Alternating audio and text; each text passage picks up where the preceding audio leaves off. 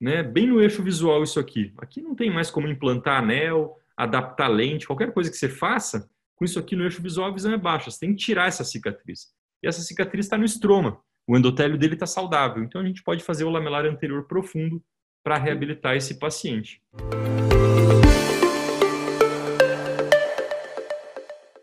Então não existe uma regra, mas é só uhum. importante ter esse conceito para saber como né, agir no pós-operatório.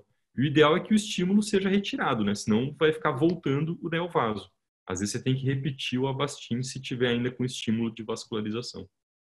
Perfeito. Tá. A gente tem algumas perguntas aqui, Nicolas. Uma é sobre, é sobre sutura. Acho que já aborda de uma forma geral penetrante, acho que talvez o lamelar anterior. Ah, também. Costuma tirar todas as suturas. E quando tu inicia e, e, se tu tira, quando é que tu tira todas elas? Sim, é isso é super controverso, né? E eu acho que cada serviço aí faz de uma maneira. O que, que a gente faz? A gente só vai retirar a sutura se tiver, se tiver frouxo, tem que tirar na hora, independente do tempo de pós-operatório. Ponto frouxo é igual a infecção e vascularização. Então tá frouxo, não tá fazendo mais efeito nenhum, só pode dar complicação. Então tira. Afrouxou, tira. Agora a retirada de acordo com o astigmatismo, a gente começa com 3 a 4 meses. Se for um astigmatismo mais alto, se for um astigmatismo mais baixo, a gente vai deixando para 6 meses, 9 meses, dependendo de como está a qualidade visual do paciente. Então, assim, por exemplo, deu 3, 4 meses de pós-operatório. O paciente com astigmatismo baixo e boa visão com refração, eu passo óculos. Ou, de repente, até adaptar lente se ele tiver uma anisometropia. E deixa ele com todos os pontos e reabilita ele. Mas eu explico para ele que em algum momento a gente vai ter que tirar os pontos. Por quê? Tem gente que não tira nunca, que deixa lá. Mas a gente prefere tirar quando o ponto começa a sofrer hidrólise. E isso varia de acordo com cada paciente, de inflamação pós-operatória também, mas em torno de um, um, ano e meio a dois, o ponto ele começa a ficar mais fininho. Né? Você vai vendo que ele vai ficando mais fino, que é o que a gente chama de hidrólise. E se o, os pontos começarem a sofrer muita hidrólise, é quando eles começam a estourar.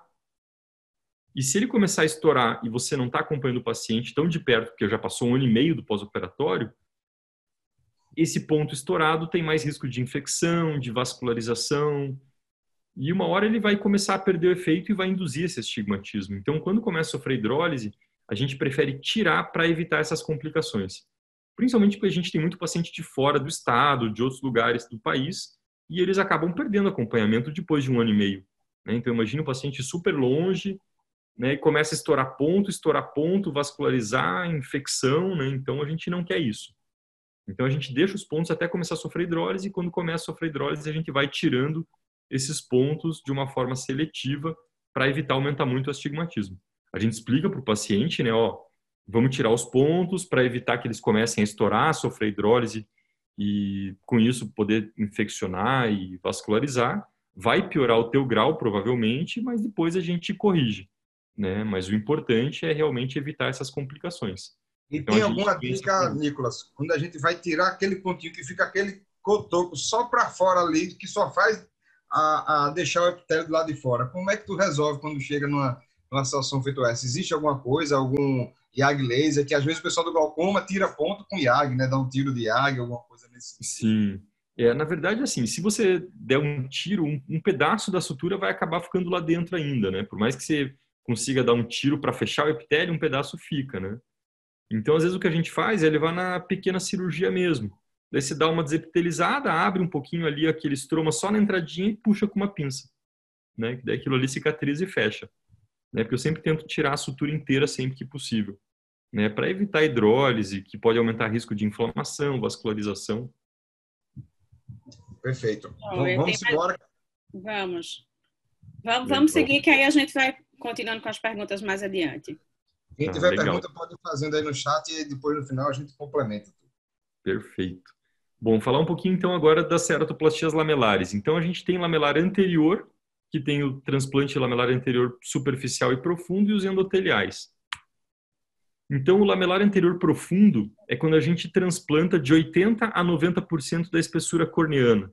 Né? É o DALC, né? do inglês aí, o lamelar anterior profundo. A gente indica quando tem alterações estromais de espessura, curvatura e ou transparência. Né? A principal indicação é ceratocone, né? a principal indicação. Paciente com ceratocone, endotélio saudável, você quer manter o endotélio dele. Né? Então, você pode indicar em qualquer dessas alterações, desde que tenha boa função endotelial.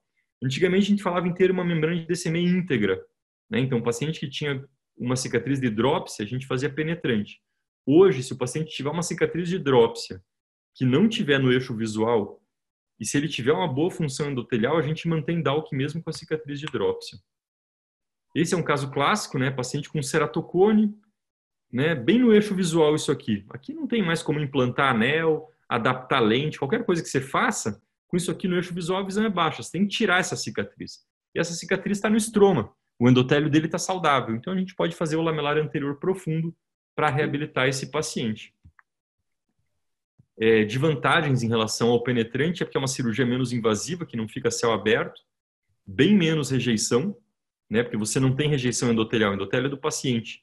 Né, e o índice de rejeição epitelial ou estromal é de 1 a 2%, e que não leva à falência de enxerto na maioria das vezes.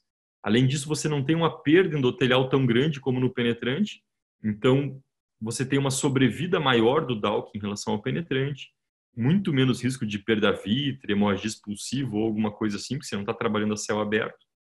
Você vai usar bem menos corticoide no pós-operatório, então menos risco de glaucoma e catarata secundária ao uso de corticoide. É um olho mais resistente a trauma, só que, claro, tecnicamente mais difícil, tem que dissecar uma interface, e se a interface não ficar bem dissecada ou tiver algum problema, o resultado visual pode ser inferior. Né? Então, também tem que cuidar com isso. Né, aqui, então, do histórico do Dalk, né, imagina, antes de 1900 já fizeram Dalk em cachorro, né, só que realmente só começou a fazer em humanos, né, com uma, só começou a ter mais adeptos, né, dos especialistas em córnea em 84, quando Eduardo Artila realmente começou a utilizar ar para dissecção profunda. Mesmo assim, na época era muito alto o índice de perfuração e muitos iam ainda para penetrante. É, em 99, a primeira publicação de lamelar anterior profundo com baixo índice de conversão para penetrante foi do Melis, né? Imagina o Melis, o mesmo que descreveu quase tudo de endotelial. Ele tem uma técnica fantástica de que é uma técnica manual sem injetar bolha de ar, que você usa ADCM como um reflexo em espelho. Então você coloca uma bolha de ar na câmara anterior e com essas espátulas você consegue ver a distância que você está dissecando da DCM, para saber se você está deixando muito estroma residual ou não. Né? Então, essa técnica é fantástica para quando você quer dissecar manualmente. Né? Às vezes tem uma cicatriz de hidrópsia muito grande, que se você injetar a bolha pode rasgar tudo. Essa é a minha técnica de eleição para dissecção manual. Ela é muito, é, ela é muito controlada, porque você está vendo aonde está a DCM. Né? Então, nesse estudo de 99, o Melis mostrou uma profundidade média de dissecção de 95%.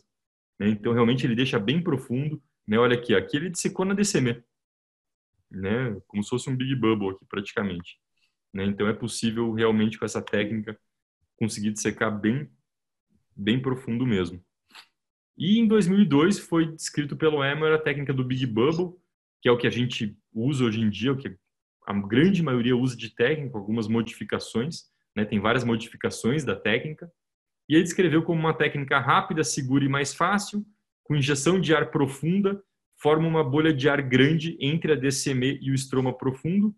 Hoje a gente sabe que, na verdade, a bolha de ar se forma na maioria das vezes entre a camada pré-DCM ou a DUA, né? Então essa é uma bolha tipo 1, eu vou explicar melhor, mas a bolha tipo 1 é a que tem as bordas mais esbranquiçadas, começa a formar no centro é essa bolha que a gente quer que engloba duas junto e fica mais resistente com menos risco de perfurar, que é essa daqui.